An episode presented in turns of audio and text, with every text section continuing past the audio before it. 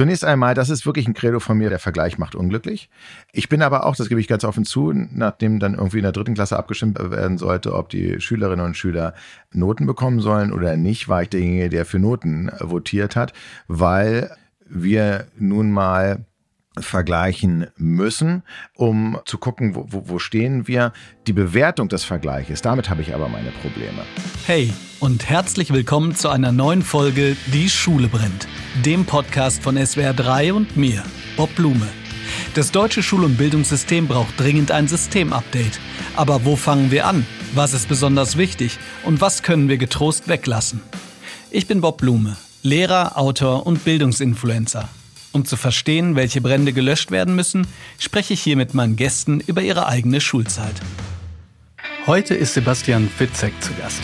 Mit über 15 Millionen verkauften Exemplaren gehört Sebastian zu Deutschlands erfolgreichsten Autoren. Sein neuer Roman Elternabend könnte thematisch nicht besser zum Podcast passen. In dieser letzten Folge der ersten Staffel spreche ich mit Sebastian Fitzek über Unsicherheiten in der Kindheit, über Bücher als Flucht vor der Realität und den prägenden Einfluss von Nebensitzern. Außerdem geht es, wie könnte es anders sein, um absurde Elternabende und die Überlegung, warum es manchmal auch sinnvoll sein kann, sich mit anderen zu vergleichen. Sebastian, du bist Deutschlands erfolgreichster Autor, hast unzählige Bücher geschrieben, Thriller, was mir gar nicht so hm, bewusst war, auch Kinderbücher und eigentlich müsste man dich gar nicht so sehr äh, vorstellen. Aber das Erste, was mich interessiert, ich habe das mit Freunden gemacht, mit denen ich zehn Jahre nach dem Abitur mal so unterwegs war. Der eine war Banker und dann habe ich denen gesagt, so, was machst du eigentlich? Und dann wollte der mir so erzählen, was er macht im Sinne von, naja, also ähm, ich bin halt Banker, also das heißt, es geht um Zahlen. Da habe ich gesagt, nee, was genau machst du gerade? Wie kann man sich deinen Tag vorstellen? Und diese Frage würde ich dir am Anfang äh, auch stellen, lieber Sebastian. Du kannst natürlich auch gerne noch mal sagen, was du sozusagen so als Beruf machst, aber wie kann man sich das vorstellen, wie du sozusagen gerade deinen ja, das Tag ist eine sehr schöne verlebst? Frage, auch weil ich glaube, jeder Autor, jede Autorin einen komplett anderen Tagesablauf hat und das vielleicht bei einem Banker oder Bankerin vielleicht doch etwas normierter abläuft und es sehr individuell ist. Bei mir ist das so, dass ich, wir müssen halt überlegen, welche Phase ich beschreiben würde. Das, was theoretisch am spannendsten klingt, die Schreibphase, ist objektiv von außen betrachtet die langweiligste Phase, denn die ist wirklich so, dass ich so früh wie möglich, das ist nachdem auch der Kleine im Kindergarten ist, so gegen 9, 9.30 Uhr, ich probiere mich an den Schreibtisch zu setzen und dann tatsächlich anfange zu schreiben, an guten wie an schlechten Tagen. Das ist so, ich, das ist meine Leidenschaft, ich liebe es. Ich habe mir vorher schon auch bei dem Weg zum Schreibbüro, was ich habe, ähm, weil ich zwar beim Schreiben nicht unbedingt Gesellschaft brauche, aber dann zwischen den Kapiteln oder zwischen den Absätzen schon gerne mit Menschen in Kontakt komme. Bin ich so einer Bürogemeinschaft, da kann man sich in einer Kaffeeküche treffen, aber ich bin dann da, auf dem Weg dorthin habe ich mir schon ungefähr überlegt, wo kann die Reise hingehen? Und dann läuft es mal mehr oder weniger gut und ich mache äh, die Breaks, komme mit Menschen ins Gespräch, probiere mich wieder zu motivieren und schreibe weiter, solange es einfach geht, solange ich halte mir in diesen Schreibphasen die Termine ein, einfach sehr knapp. Das heißt also, dass ich eigentlich am besten gar keine Termine habe. Dass wir jetzt miteinander reden, zeugt davon, dass ich nicht in der Schreibphase bin, weil ich nicht ganz genau weiß, wann, wann flutscht es. Es kann gleich 9 Uhr früh losgehen, kann man sein, dass ich bis um 12 Uhr probieren muss, mich zu motivieren. Dann kann es auch mal sein, dass ich nochmal anfange, ein Buch zu lesen oder einen Film reinwerfe oder, oder im Internet rum äh, surfe, bis ich so das Gefühl habe, ja, jetzt könnte es was sein, jetzt schreibe ich. Also das ist die Schreibphase. Und dann höre ich auf, äh, damit ich jetzt nicht ellenlange Antwort gebe, aber dem geht natürlich entweder eine Themenfindungs-, eine Recherchierphase voraus oder vor allen Dingen auch, wo ich an einem Exposé schreibe und immer wieder die Geschichte theoretisch durchhechle. Das ist wahrscheinlich sogar viel interessanter, weil so ein Making-of von mich zu beobachten, während ich krumm vorm Schreibtisch sitze, das ist von außen betrachtet nicht so wahnsinnig spannend. Wir werden äh, dazu kommen, warum wir sozusagen jetzt gleich auch nochmal explizit über Bücher sprechen ja. und über dein neues Buch. Ich werde jetzt aber noch nicht so viel dazu zu sagen, weil ich zwei ja. Rückfragen habe. Er, erstens, man könnte also schon sagen, das finde ich nämlich deshalb interessant, weil ich ja auch mhm. selber schreibe, ganz, vielleicht ganz, ganz vorsichtig etwas weniger erfolgreich wie mhm. du, also sozusagen ganz bisschen ja. weniger erfolgreich, ja. Aber was ich beides kenne, ist diese Phase, ja. wo es läuft. Und ich habe ich seit seitdem ich sozusagen 16 bin und geschrieben habe, damals habe ich immer nur gesagt für mich selbst, aber das war sozusagen nur um mich schon davor zu verteidigen, dass das jemand lesen und blöd finden könnte. Hab ich immer gesagt, die Muse ich habe wirklich so, äh, die Muse ist entweder da und ist nicht da. Genau. Das wäre die erste Frage. Ist das bei dir, ja. kann man das vergleichen? Und das zweite ist, geht dir das dann auch manchmal so, dass du so mehrere Tage denkst. Also du denkst und du denkst das durch und denkst weiter und denkst. Und wenn du fertig gedacht hast, dann kannst du dich auch wirklich hinsetzen und ich sage jetzt mal 20 Seiten am Stück schreiben. Oder ist das eher so ein, so ein Prozess, ein Stückchen weiterdenken, weiter schreiben oder das Gegenteil, wirklich schon komplett durchgeplant? Denn auch das ist nochmal ein ganz kleiner Teaser zu dem, was wir gleich kommen.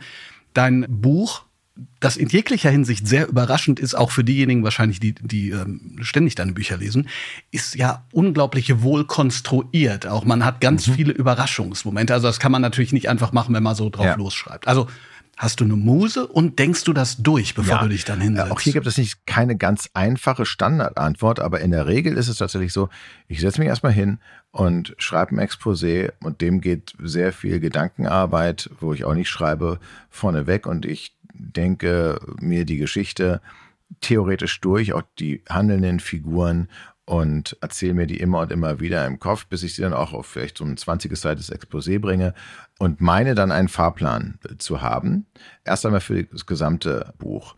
Was ich dann nicht mache, ist, dass ich jedes Kapitel durchplotte schriftlich, sondern dann, dann denke ich auch gerne beim Spazierengehen, beim Autofahren oder sonst bei irgendwelchen monotonen Tätigkeiten gerne drüber nach, über die einzelnen Kapitel, über die einzelnen Szenen in den einzelnen Kapiteln. Und irgendwann aber, das habe ich eben gemerkt, muss ich mich von dieser theoretischen Denkarbeit lösen und mich ransetzen. Ich muss mir einen Zeitraum schaffen, in dem ich möglichst auf, ja, für drei Monate wirklich jeden Tag theoretisch die Möglichkeit habe zu schreiben. Also nicht, dass ich weiß, ich muss in zwei Wochen unterbrechen, weil ich da irgendwo hinfahren muss oder so. Keine Lesereise beispielsweise, das kann in dieser Schreibphase nicht liegen. Und ich weiß dann aber jetzt schon aus Erfahrung, dass beim Schreiben sich dieses theoretische Konstrukt so verändert, dass ich nicht mehr Herr der Figuren bin, dass ich nicht mehr hundertprozentig Herr der, der Geschichte bin. Das ist einerseits ein sehr schöner Moment, weil ich ja dann weiß, es kommt jetzt nicht nur mal theoretisch vom Reißbrett. Die Figuren leben mittlerweile. Andererseits kriege ich dann auch Angst, weil ich nicht weiß, wie handeln die und kommt das irgendwann nochmal zu einem sinnvollen Ende. Und dann habe ich gemerkt, die Kreativität bei mir kommt doch auch beim Schreiben. Ich kann alles nicht so perfekt theoretisch durchdenken. Manchmal ist es dann schon in den ersten drei Zeilen, dass ich merke, das, was ich theoretisch mir gedacht habe, das macht diese Person gar nicht. So denkt die gar nicht, das will sie gar nicht oder das klappt auch irgendwie gar nicht. Das hast du, das habe ich überhaupt gar nicht bedacht.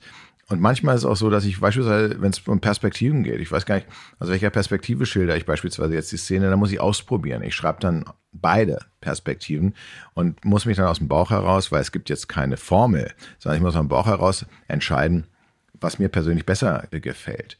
Ab einer gewissen Zeit beginnt jeder Schreibtag eigentlich damit, dass ich mir das zuletzt Geschriebene nochmal durchlese, eventuell umschreibe und manchmal wieder nach vorne springe. Das, also gerade am Anfang ist es mal so ein bisschen frustrierend, weil ich das Gefühl habe, ich komme überhaupt gar nicht voran. Ich schreibe zwar sehr viel, aber ich schreibe immer um, ich schreibe neu, ich probiere was aus, ich füge ein Kapitel hinzu, nehme eins raus, äh, weil ich alles richtig aufstellen will. Und ich habe einmal als Anekdote den, den Fehler gemacht, also ich fand, ich fand das eigentlich sehr sinnvoll. Beim Augensammler habe ich ja die Seitenzahlen rückwärts laufen lassen, weil ich theoretisch das eigentlich ganz gut fand, wenn man weiß, man ist auf Seite 127, dann weiß man, man hat halt noch 127 Seiten vor sich wenn die Seiten rückwärts laufen. Ich finde das eine viel sinnvollere Art der Nummerierung. Und ich habe es sogar, was für mich völlig untypisch bin, weil ich technisch nicht versiert bin, ich habe es geschafft, Word so zu programmieren, dass auch die Seitenzahlen dort rückwärts laufen und nicht vorwärts, in der Fußnote zumindest.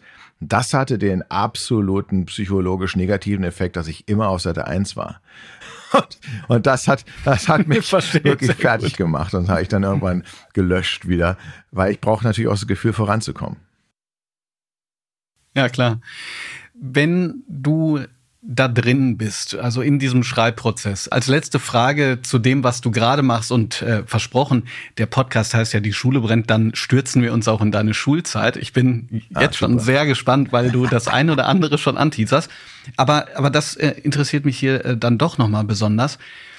Jemand wie du, der wirklich Millionen Bücher verkauft hat. Und du hast gerade gesagt, du schreibst immer noch leidenschaftlich.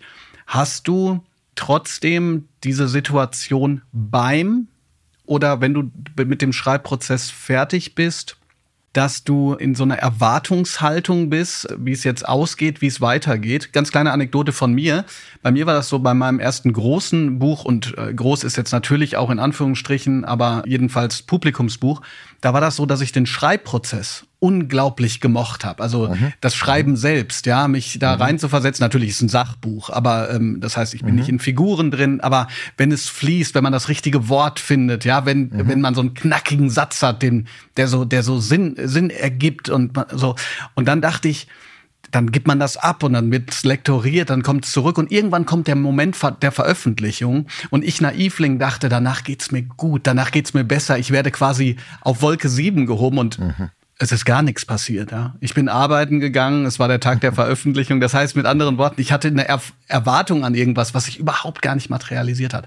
Mhm. Bist du da jetzt so souverän, dass du sagst, oh Mensch, du, also ich bin zufrieden mit dem, was ich gemacht habe und entweder die Leute mögen's oder die Leute mögen's nicht? Oder hast du da auch so ein ja, so eine Erwartungshaltung, so ein Druck vielleicht sogar. Ja, das ist eine sehr gute Beobachtung, weil tatsächlich muss man sich davon lösen, dass es im Buchgeschäft diesen einen Punkt gibt, auf den man zusteuert, vielleicht wie bei einem Fußballspiel, wo man am Ende als Sieger oder Verlierer vom Platz geht. Und auch bei mir ist es so, der Prozess des Schreibens, wenn es läuft, äh, super.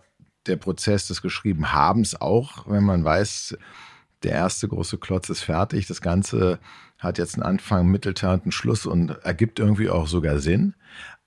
Aber dann muss man schon mal aus einem Grund, es gibt gar nicht den Tag, der Veröffentlichungstag ist in der Regel auch schon zerfasert, weil ähm, die Bücher werden verschickt, sie kommen in die Buchläden und vielfach ist es so, dass sie in der richtigen Woche dann da ankommen, aber Einige packen die halt schon am Montag aus, die Kisten. Andere packen sie erst am Freitag aus, äh, die Kisten. Und ähm, wenn man das Glück hat, dass man Reaktionen von Leserinnen und Lesern bekommt, dann verteilen die sich ähm, über Tage und, und Wochen auch, auch manchmal hin. Das ist in den seltensten Fällen jetzt wie bei J.K. Rowling, dass man unter Strafandrohung das Buch nicht auspacken darf, den Harry Potter vor Mitternacht so und so viel Uhr.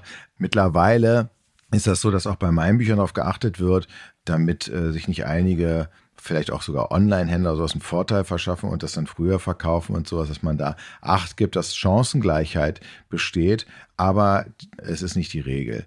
Und ein Buch wird ja auch anders als beispielsweise ein, ja, ein TV-Film oder sowas. Der wird nicht ja auf einen Punkt konsumiert, sondern das, das kann sein, dass jemand kauft sich im Oktober das Buch, liest es aber erst im Dezember. Also davon muss man sich, äh, muss man sich lösen.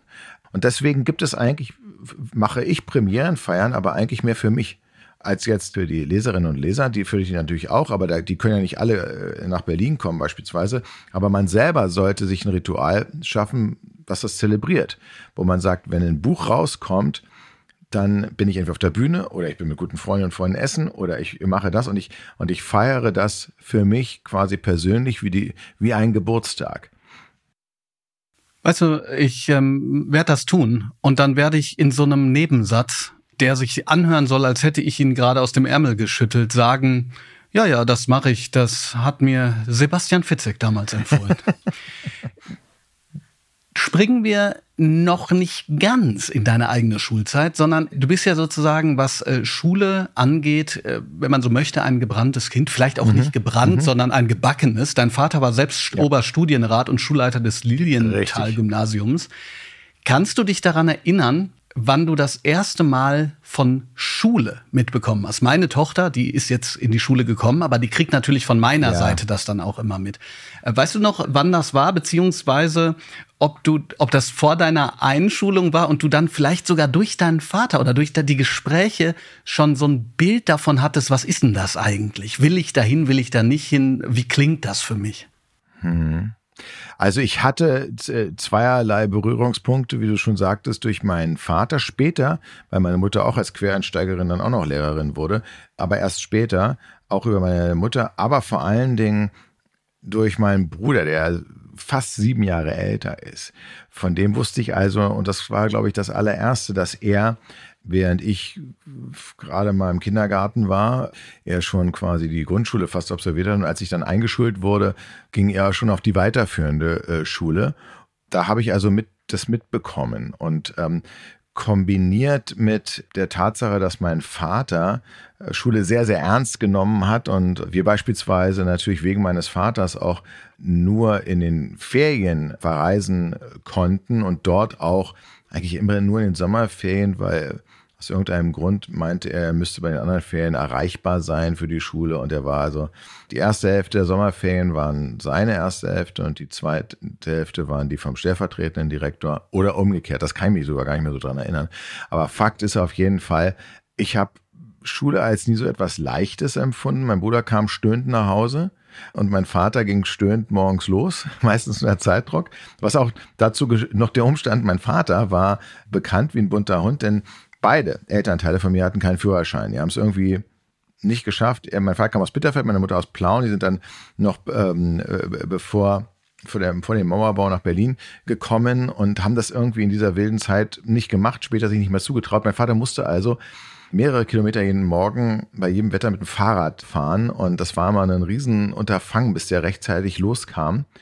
Für mich war Schule jetzt nicht das Erstrebenswerte anzufangen. Ganz anders, wie ich jetzt auch bei meinen Kindern merke, die alle jetzt in der Schule sind, bis auf einen, der noch im Kindergarten ist, aber die irgendwann auch alle gesagt haben, ich will nicht mehr in den Kindergarten, Kindergarten ist nicht wichtig, ich will endlich in die Schule. Ja, also das hatte ich bei mir so nicht. So richtig doll äh, überrascht mich das nicht, weil wenn man deine Biografie liest, die sich in dem Ton Fall liest wie dein neues Buch. Und jetzt muss ich es einfach auch mal sagen. Das, das Buch heißt Elternabend, kein Thriller, Klammer auf, auch wenn der Titel nach Horror klingt, Klammer zu. Ich habe im Vorgespräch schon gesagt, ich habe sehr häufig sehr laut gelacht. Für mich kann man zum Beispiel auch so mit so kleinen Nebensätzen, wo wir gerade dabei waren, einfach schon mal mitnehmen. Solche Sätze wie, machen Sie sich um mich mal keine Sorgen, antwortete ich und machte mir Sorgen. Große sogar. Ja, also auch einfach, weil ich das, weil ich das einfach so kenne, ja, dass man ähm, auch, auch in der Situation als Lehrkraft beispielsweise was sagt und, ähm, und so weiter.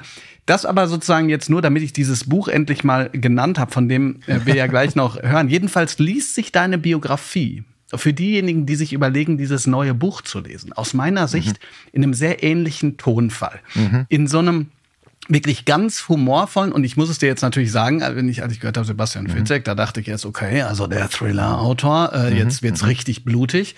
Mhm. Ganz so hat sich das nicht gelesen, sondern du erzählst mhm. sehr humorvoll von einem Jungen mit dicker Nase, ja. Topfschnitt, ja. der von seinen Mitschülern nicht einmal ignoriert wurde. ja. Kannst du das mal erzählen? Weil man, ja. man nimmt sich ja sozusagen aus seiner Biografie so kleine Elemente raus, die aber wahrscheinlich sehr wesentlich waren. Da hat sich dann auch später was ja. geändert, komme ich gleich zu. Ja. Aber wie kann ich mir das vorstellen? Du wurdest noch nicht einmal ignoriert. Hast du dich dann schlecht gefühlt auch oder hast du das Gefühl, ja. du bist unsichtbar oder wie war das damals? Also ich war vor allen Dingen erstmal unsicher und diese Unsicherheit, die spürt man ja in der Gemeinschaft. Ähm, ich weiß nicht, woher diese Unsicherheit kommt oder gekommen ist damals, aber es war eben so, ich war nicht das, das Mobbing-Opfer oder sowas. Das, diese Geschichte kann ich zum Glück ähm, nicht erzählen.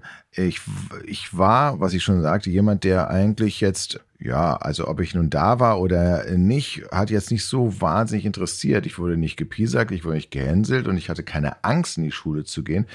Aber ich hatte, wurde auch nicht als erster jetzt zum Völkerball in die Mannschaft äh, gewählt und habe halt probiert, irgendwie schon Anschluss zu finden und natürlich auch geguckt, dass schon damals gab es eben die, die Coolen und die, die, die Klasse irgendwie beherrscht haben und die man sich scharen wollte und dann schon eher die Unsichtbaren, ähm, die ja, die damals aber auch, weil da waren wir noch zu klein für jetzt, keine Gegengemeinschaft oder so gegründet haben.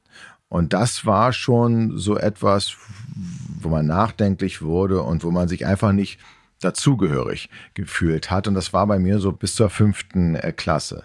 Unterstützt hat natürlich das Ganze auch noch äh, die Auffassung meiner Eltern, dass man jetzt nicht unbedingt die allerneuesten Markenklamotten braucht oder irgendwelche Goodies und Accessoires, die andere dort äh, dann mit an den Tag gelegt haben oder mit in die Schule gebracht haben. Ich habe das auch deshalb gefragt, weil ich meine, dass du tatsächlich den Begriff Flucht dann auch benutzt in Bezug auf Bücher. Oder habe mhm. ich mir das jetzt eingebildet? Also, dass du gesagt hast, du hast dich deshalb dann auch zunächst mal ins Lesen geflüchtet. Ja.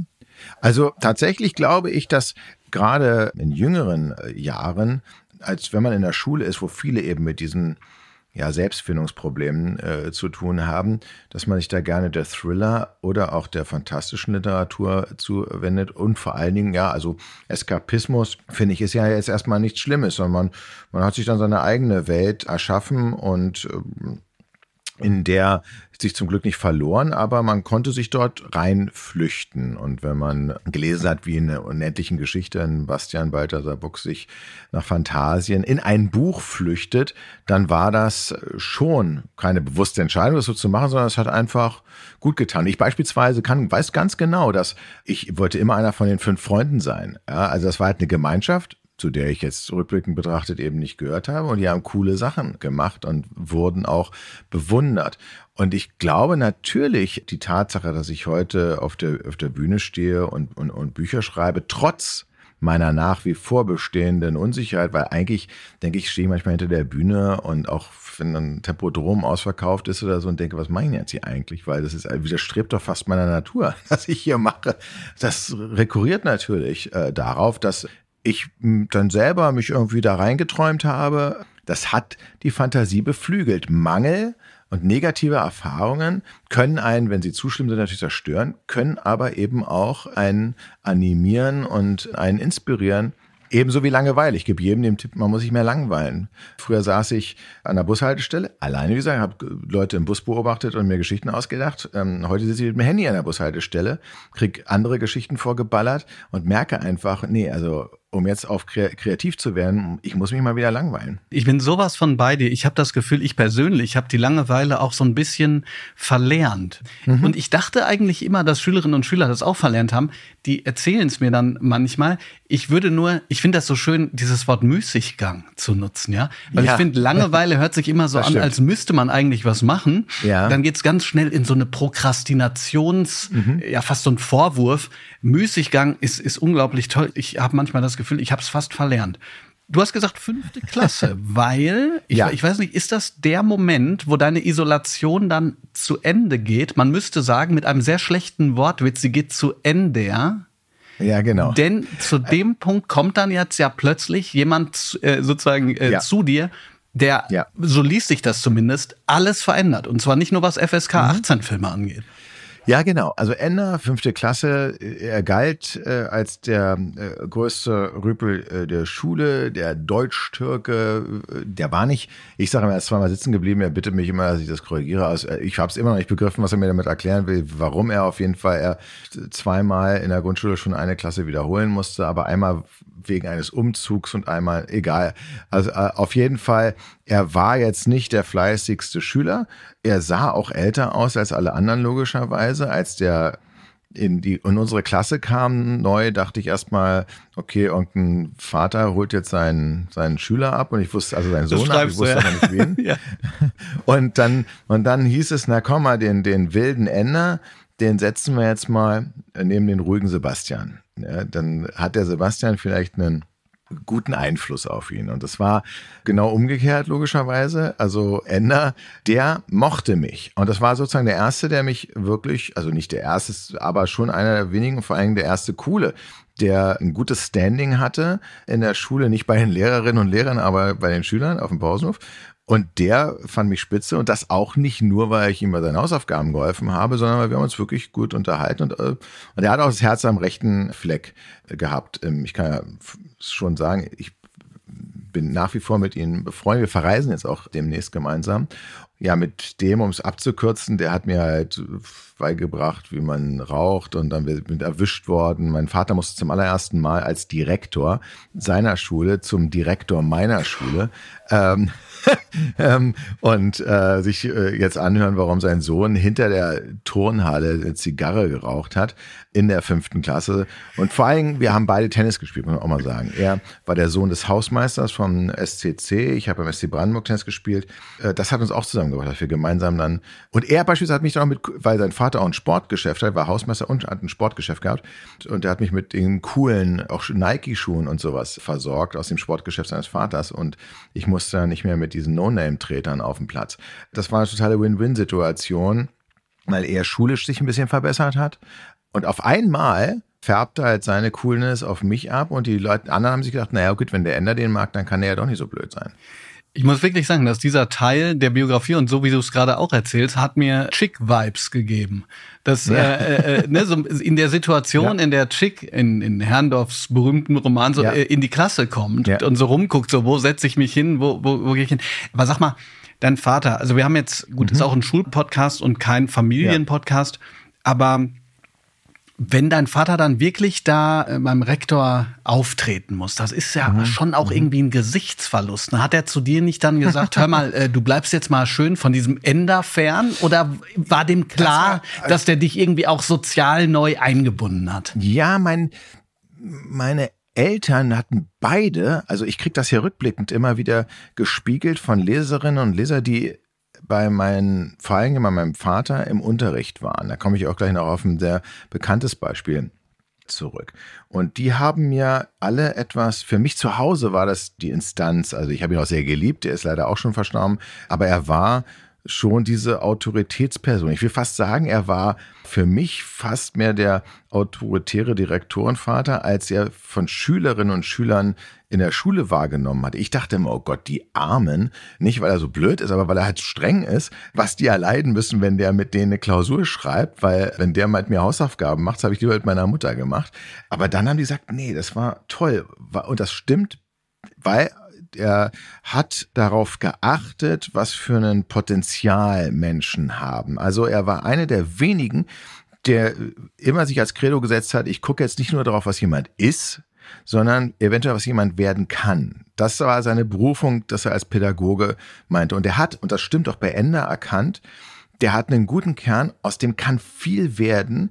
Der hat auch schwierige, nicht desolate, aber schwierige Umstände zu kämpfen. Ähm, und damals war man mit Migrationshintergrund war das noch schwerer, als es, als es heute ist. Ist heute immer noch äh, sicherlich schwer, aber damals war es wirklich, also da sind halt Sachen gelaufen, die werden heute, die würden heute, glaube ich, zumindest auf der Schule eher angeprangert werden. Sag mal. Also beispielsweise, dass er, er hat halt Streiche gemacht, aber jemand ohne Migrationshintergrund ist trotzdem auf die Klassenfahrt mitgenommen worden und er nicht. Und mein Vater beispielsweise ist dann zur Klassenlehrerin gegangen und hat sich, und meine Mutter, die haben dann gesagt, das geht nicht, sie müssen, hat leider nichts gebracht, war wahnsinnig traurig und ich war auch traurig, weil ich ohne ihn fahren musste. Und das war bei meinen Eltern eben so, die haben dann nicht nach der Herkunft geguckt und nicht nach dem Motto, spiel nicht mit den Schmuddelkindern, die haben ihn gemocht. Und wenn sie jemanden gemocht haben, dann haben sie es verstanden. Mein Vater, gut, der war auch Kettenraucher, ne? Also der, gerade beim Thema Rauchen konnte er jetzt nicht so viel sagen. ähm, das, das, ähm, aber tatsächlich, es hat mich aber auch erstaunt. Das muss ich ganz mhm. ehrlich sagen. Es hat mich erstaunt, weil in anderen Sachen waren sie viel rigoroser. Meine, nach Christiane F. hatte meine Mutter so eine Drogenphobie, dass ich, und alle Diskotheken waren wie das Sound in ihrem, ähm, in ihrer Vision. Ich durfte in keine Diskothek. Ich durfte auf jede Party, was rückblickend betrachtet, also wenn sie gewusst hätte, dass die Partys viel schlimmere Moloche sind als eine Berliner Diskothek, das wäre ein Problem gewesen. Aber das war, da waren sie rigoros, auch klischeeverhaftet. Was jetzt Ende anbelangt, nein, da haben sie den Kontakt sogar gefördert. Es ist interessant, dass du das sagst. Ich musste gerade an drei Dinge denken. Erstens daran, wie ich tatsächlich erst mit 16 eine Zigarre ausprobiert habe, um einem Mädchen mhm. zu imponieren. Ähm, bei diesem Impo Imponieren aber so naiv war und diese Zigarre auf Lunge geraucht habe. Oh, oh, Dahinter war nicht mehr so viel mit imponieren. Danach war sehr viel mit äh, hinter dem nächsten Baum verschwinden. Ja, ich habe nur gepafft, also ich habe das habe ich nicht geschafft. Und das andere war, dieser Podcast heißt ja die Schule brennt und äh, wir wollten den mhm. natürlich eigentlich erst Hurra Hurra die Schule brennt nennen. Klar, nach, nach dem Lied von Extra breit und mein Vater, ja. der hat äh, viel mit denen zu tun gehabt und hat aus dem Grund mir einfach sehr stark von Drogen dann abgeraten, weil er gesagt hat, also da in dieser Hagener Szene, da, da war so viel los, das willst du gar nicht, äh, junger Mann. Ja. Also kann ich sehr gut nachvollziehen.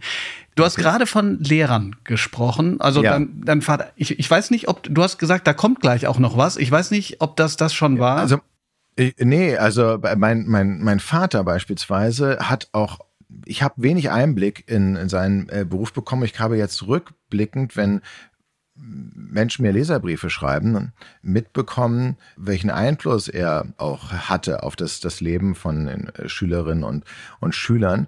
Und generell beispielsweise, ich frage mich wirklich die ganze Zeit, warum ich Lehrer nicht nie als Lehrer Wunsch äh, auf meiner Liste hatte, weil ich finde Lehrer einen wahnsinnig tollen Beruf.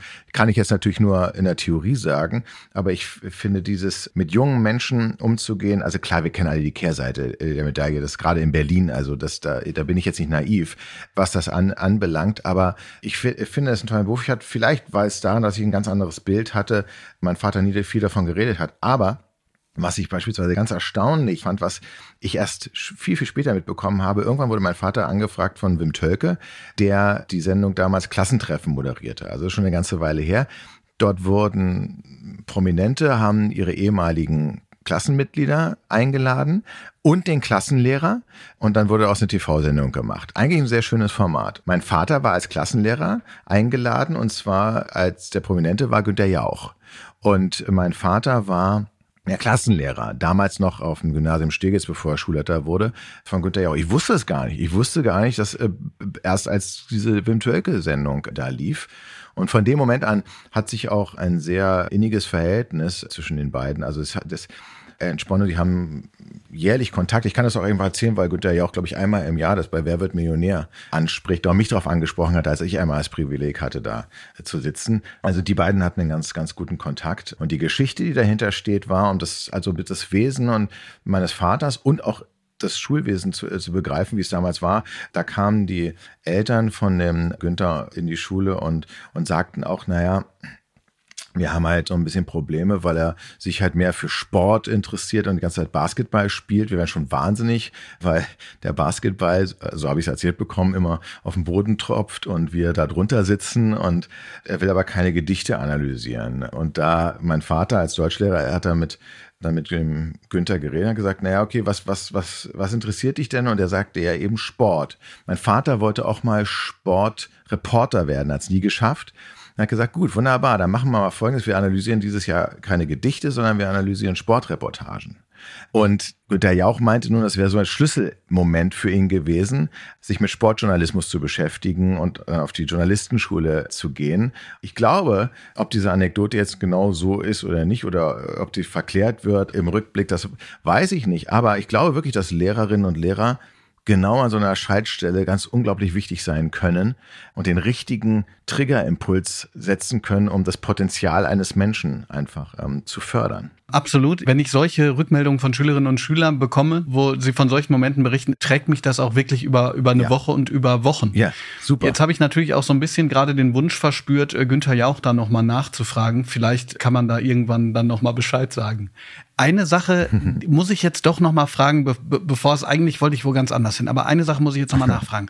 Du hast gesagt, du hattest diesen Wunsch zwar nicht, Lehrer zu werden, aber gab es für dich auch Lehrkräfte, die dich beeindruckt haben, die dich ja. geprägt haben? Und wenn ja, ja. warum und in, in welcher Weise? in, in mannigfaltiger äh, Weise. Aber ich habe einen äh, Lehrer beispielsweise, zu dem ich nun leider keinen Kontakt habe, aber Herr Pohl, falls Sie hier zuhören, liebe Grüße.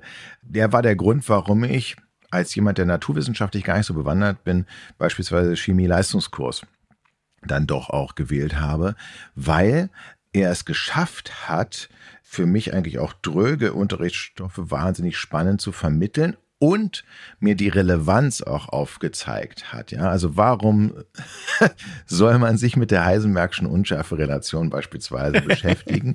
Das eventuell später, wenn man Breaking Bad mit Heisenberg kennt, dann vielleicht könnte das ein Trigger sein. Aber es war einfach so, dass er gesagt hat, also er hat, hat mir am Hand der Chemie gezeigt, wie beispielsweise Unordnung, dass Unordnung, Entropie ein, ein Zustand ist, auf den sich das ganze Universum hinbewegt. Und ich merke das heute noch. Also ich werde älter, meine Haare werden grauer, die Straße wird löchrig. Und er hat auch gesagt, das Zimmer wird halt unaufgeräumt sein. Du musst halt wahnsinnig viel Energie reinstecken, aber unser Universum strebt zu einem energiearmen Zustand. Was jetzt für meine Kinder als Entschuldigung herhält, ihr Zimmer nicht mehr aufräumen zu müssen, weil das ist einfach ein energetischer Zustand. Das war, war eine philosophische Betrachtung, wie auch die philosophische Betrachtung also in der Quantenphysik zu, zu sagen, ich kann nicht etwas beobachten, ohne es zu verändern. Das ist in meinem Buch das Paket eigentlich das zentrale Element. Wenn ich, wenn ich jemanden beobachte, dann muss ich Licht auf ihn schießen, weil sonst kann ich ja nicht sehen. Es ist ja im Dunkeln. Und dieses Licht, die Photonen, die auf den Körper strahlen, die haben irgendeine Veränderung. Äh, vielleicht wird die Haut braun oder vielleicht passiert irgendwas.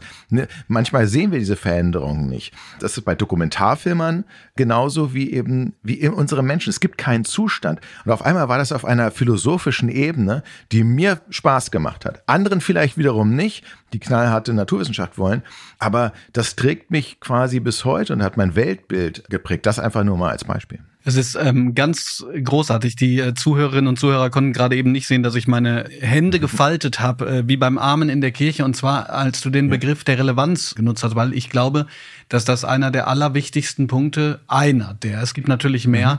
von ähm, schulischem Lernen ist, zu verstehen, warum man etwas tut. Das ja. ist und und dann natürlich auch die Leidenschaft als Lehrkraft zu haben, die Schülerinnen und Schüler mitzunehmen, selbst wenn es nicht sofort ersichtlich wird. Ne? Manchmal ja. äh, ist das ja wie bei einer Wanderung. Erst ganz am Ende der Wanderung äh, und wenn man diesen Blick über die Landschaft hat, mhm. weiß man, warum die Anstrengung sich gelohnt hat.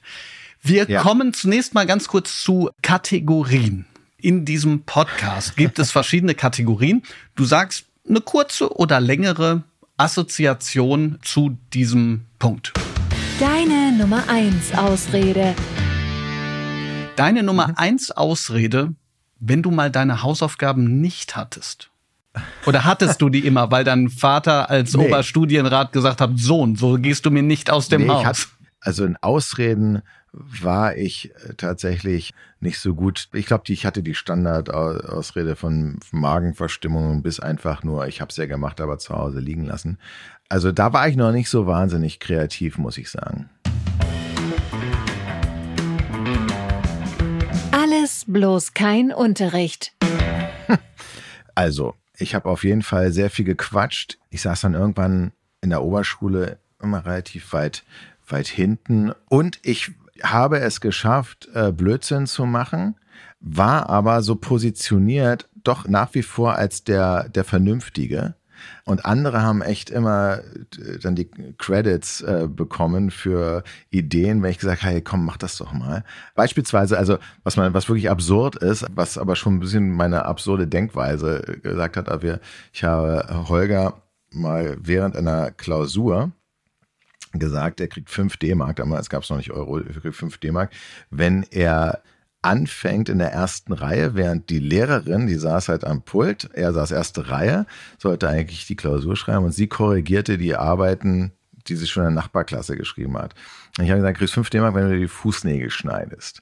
Und ähm, also Holger ist auch eine ziemliche Erscheinung, muss man gewesen. War, war schon so das Doppelte, Dreifache von mir. Hat er seine Käsemorgen ausgepackt, hatte einen Nagelknipser dabei und die Lehrerin, während sie korrigiert, guckt hoch und denkt nur, sag mal, was stimmt denn mit dir nicht? Das hat mich amüsiert.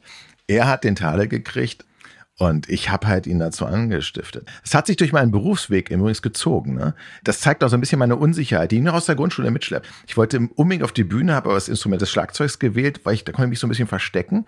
Später habe ich als Redakteur gearbeitet, aber ich war nie direkt vorm Mikrofon und konnte dann auch Texte schreiben, die andere vortragen. Und als ich dann mein erstes Buch geschrieben habe, Das wollte ich unter Pseudonym veröffentlichen. Ich wollte mich immer verstecken irgendwie. Und da hat mir dann äh, der Literaturagent gesagt, nee, das, wenn das erfolgreich wird, werden sie sich irgendwann ärgern. Ähm, schreiben Sie den richtigen Namen drauf. Das war das erste Mal, wo ich wirklich richtig so meine Comfortzone verlassen habe. Und das ist schön, aber nach wie vor, ich habe ja schon vorhin gesagt, manchmal denke ich, was, was machst du eigentlich? Eigentlich will ich mich dann doch lieber verstecken. Kiss, Mary, Kill. Ich muss Deutsch nennen, es geht nicht anders. Mathematik, mhm. Deutsch und Musik. Ja, Musik ist Kiss. Ich habe auch äh, im Abitur Schlagzeug spielen dürfen und hatte da in der mündlichen Prüfung und hatte da, also das, das hat mir eine sehr gut, gute Note. Wobei, wobei, jetzt muss man sagen, ich habe das Spiel so lange nicht mehr gespielt. Mary ist noch vor Kiss? Oder? Mary, ja genau, also Mary ist, da, äh, also stimmt, Mary, das ist eine gute Frage Mary. eigentlich. Ja. das ist eine gute Frage. Ja, genau. weil, weil, ähm, Mary, äh, da wird's äh, ernst, ne? Warte, was? Mary, Mary wird's dann ernst. Genau. Ja? Also gut, ich wollte ja Musiker werden. Also dann ist es doch eher Mary, weil ich wollte mein Leben als Musiker verbringen. Ja. Ähm, was war das andere? Mathe war. Mathe und Deutsch. Äh, Mathe und, und Deutsch. Ja, dann, dann Kiss ist dann eher, eher dann Deutsch, weil tatsächlich mir hat, mir haben Aufsätze unglaublich Spaß gemacht. Diktat weniger. Ich bin auch heilfroh, dass ich gleich zwei Lektorinnen und noch ein Korrektorat habe. Mittlerweile ist meine Orthographie wirklich besser geworden, aber nee, das nicht.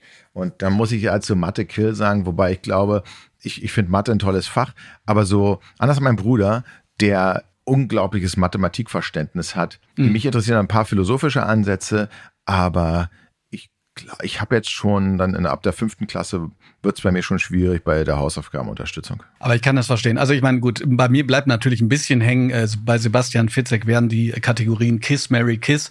Aber ich kann das nachvollziehen. Äh, wenn die Relevanz nicht klar wird und man rechnet so vor sich rum, äh, das ist auch etwas, was, was mir eigentlich immer abgegangen ist. Ich möchte auf äh, zwei Worte eingehen, die du gerade mal so nebenbei äh, genannt hast und damit auf das Buch überleiten. Du hast gesagt, mhm. du hattest schon so skurrile Gedanken. Ich habe dieses Buch mhm. Elternabend, kein Thriller, auch wenn der Titel ja. nach Horror klingt, das übrigens morgen erscheint. Äh, ganz ja. großartig. Dieser Podcast kommt raus und mhm. dann kommt sozusagen denn das, das nächste Buch raus. Ich musste so lachen. Also wirklich auch so, dass meine Frau manchmal so zu mir rübergeguckt hat, ob alles in Ordnung ist.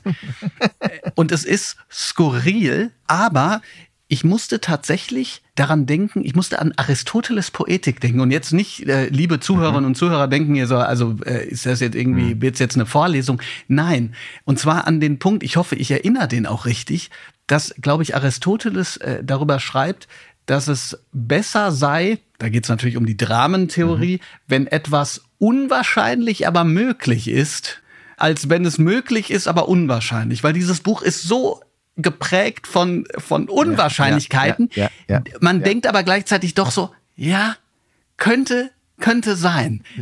Ja, genau. genau. Also lass uns mal so kurz in diese, diese Geschichte reingucken. Mach du das ganz gerne. Äh, ich könnte es auch machen. Mhm. Ich, äh, ich nehme dann sozusagen das, was du sagst, auf. Ja, also die Geschichte selber handelt eben davon, dass ähm, zwei Menschen die eigentlich auf der Flucht vor der Polizei sind, jetzt wider Willen zufällig auf einem Elternabend landen während, während ihrer Flucht und sich dort als ein Elternpaar ausgeben, das dort nicht bekannt ist, weil dieses Elternpaar noch nie auf dem Elternabend war ähm, äh, auf dieser Schule.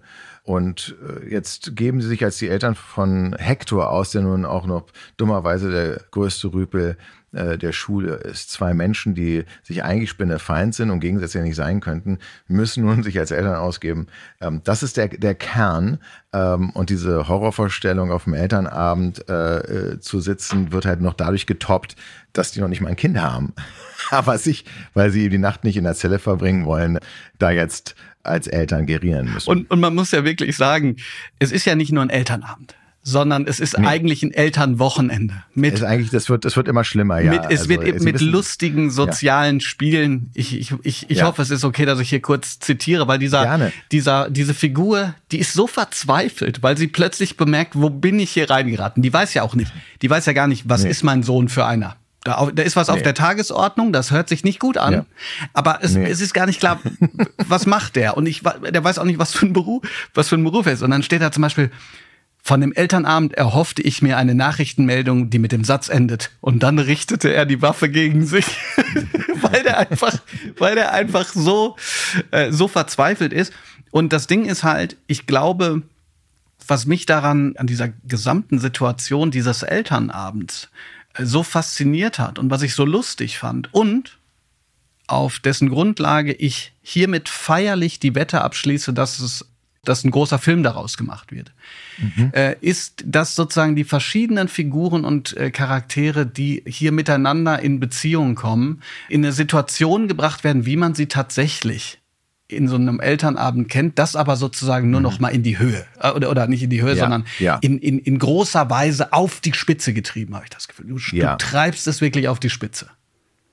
Ich ja, ich also ich sag mal so, die zeitliche Verdichtung ist ja immer dieses unwahrscheinliche Moment bei einer Geschichte. Viele Episoden, viele skurrile Szenen haben sich auch wirklich so ereignet. Also, es war die eine, ich, ich saß auf einem Elternabend, eigentlich in einem Kindergarten, wo die Erzieherin einen Kassettenrekorder auspackte, Musik losging und sie sagte, wenn wir tanzen uns jetzt alle an und wenn die Musik stoppt, vor dem wir stehen, dem stellen wir uns vor. Da meinte noch ein Vater, wir sind hier doch nicht im Kindergarten, aber genau dort saßen wir. Ähm, und das habe ich natürlich dankbar aufgegriffen. Ich finde Elternabend für mich äh, sind natürlich der gerne verhaltensauffällige Menschen, der die Fassade schaut und sich gerne mit Skurrilitäten und Geschichten umgibt. Ich gehe gerne auf Elternabende. Eine Episode, die habe ich, da habe ich mir nur in einem Nebensatz getraut, sie anzureißen, weil die würde als so unglaublich äh, gewertet werden, dass man dann sagt, okay, jetzt überreißt er es. Ich war äh, erste Klasse Elternabend, Wahl zum Elternvertreter Vorschläge sollten abgegeben werden und auf einem, äh, die Lehrerin las vor, jemand hätte vorgeschlagen aus dem Elternkreis Jesus Christus.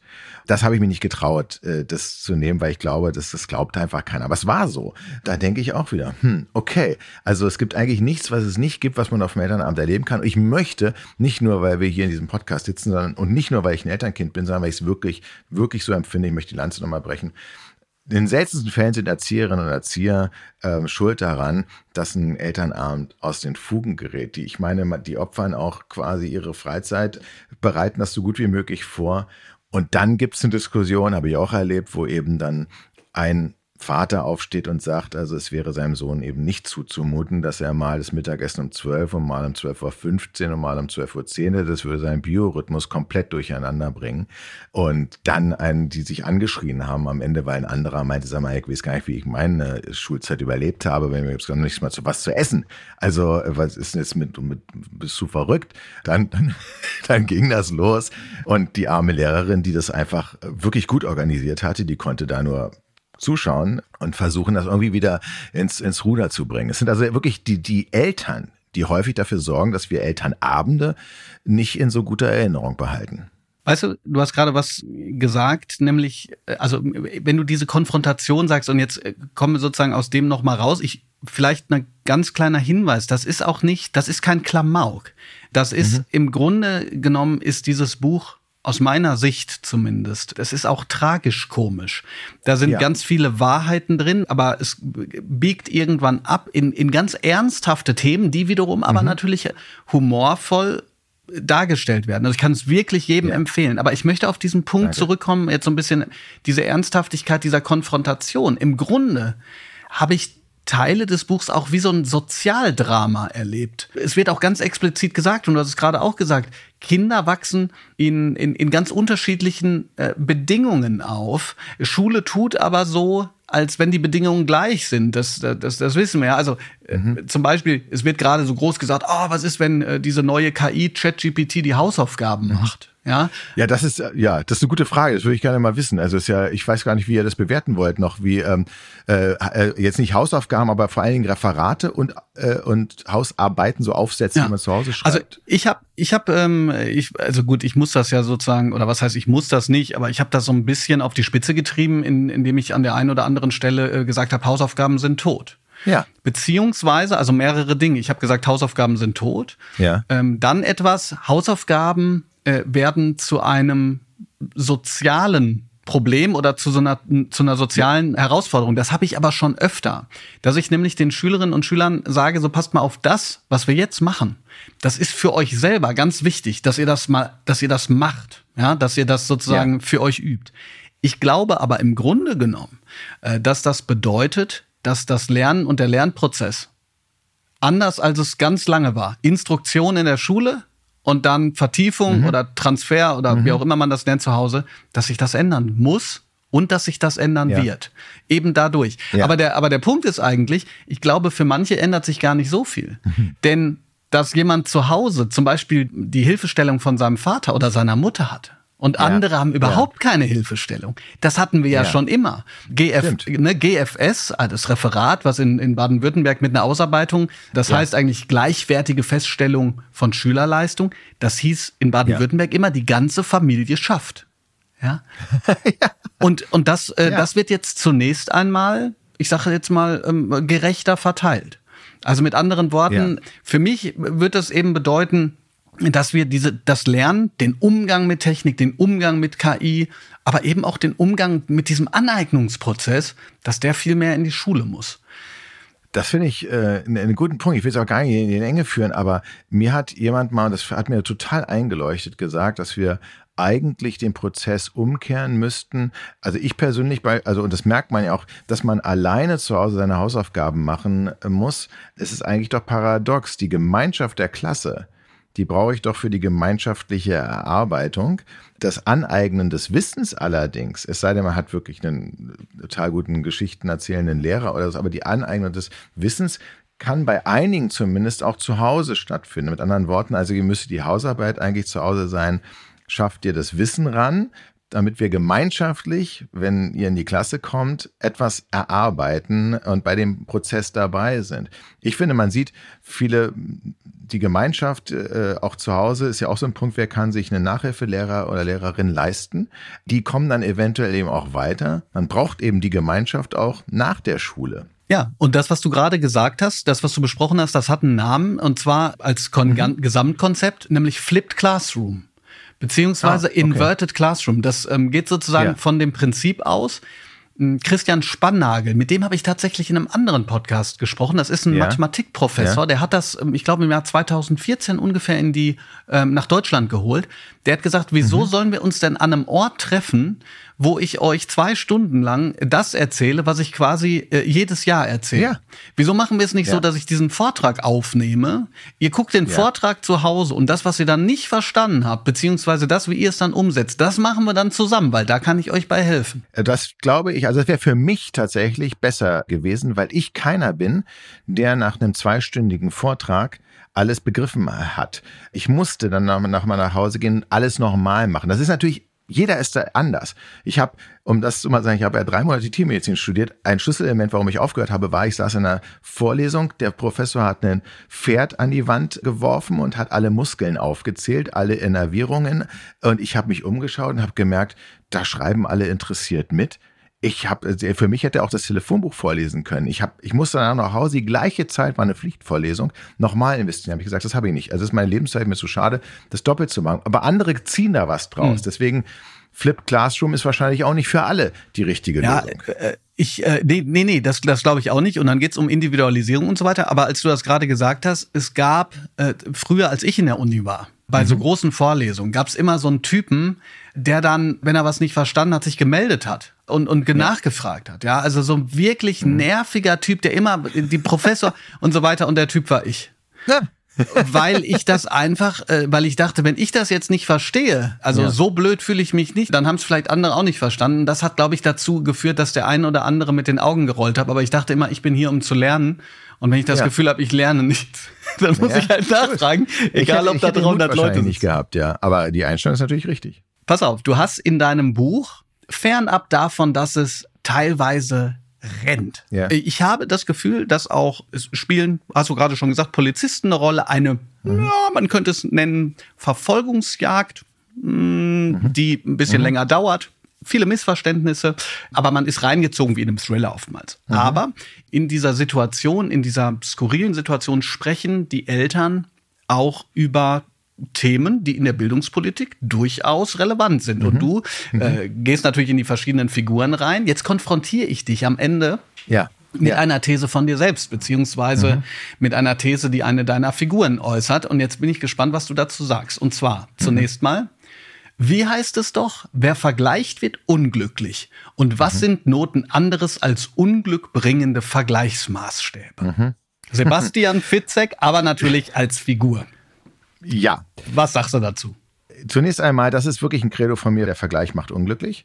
Ich bin aber auch, das gebe ich ganz offen zu, nachdem dann irgendwie in der dritten Klasse abgestimmt werden sollte, ob die Schülerinnen und Schüler Noten bekommen sollen oder nicht, war ich derjenige, der für Noten votiert hat, weil wir nun mal vergleichen müssen, um zu gucken, wo, wo, stehen wir.